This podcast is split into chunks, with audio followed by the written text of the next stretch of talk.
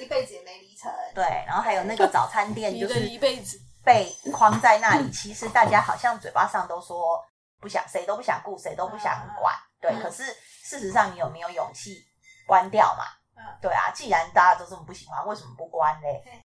所以哥哥就很勇敢说，那就关起来啊，对啊，你就就去休息收掉放假啊。对，然后他们就说不行啊，怎么样？为什么不行？对，嗯，就是所以就是你敢不敢？你你是不是一个有踏于出踏舒适出舒圈适圈的人？嗯，嗯哼，然后或者是说你人生中有没有踏出舒适圈的经验，经历，啊哈，或是勇敢挑战不可能的经历？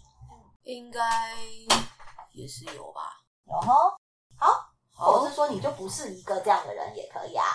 嗯，对，嗯就是我就是不敢，就是我这辈子就是都奉公守法，就是一直到现在， 那也可以啊奉。公守法。呃， Hello，大家好，今天呢，就是我们虎虎咬猪要来跟大家分享的，就是我们最近啊，呃，我们三个人就是都有看了一部，算是是台剧吗？对，台剧对，台剧叫做《有生之年》，嗯，有生之年，对，就是由吴康仁就是领衔主演的， 就《有生之年》。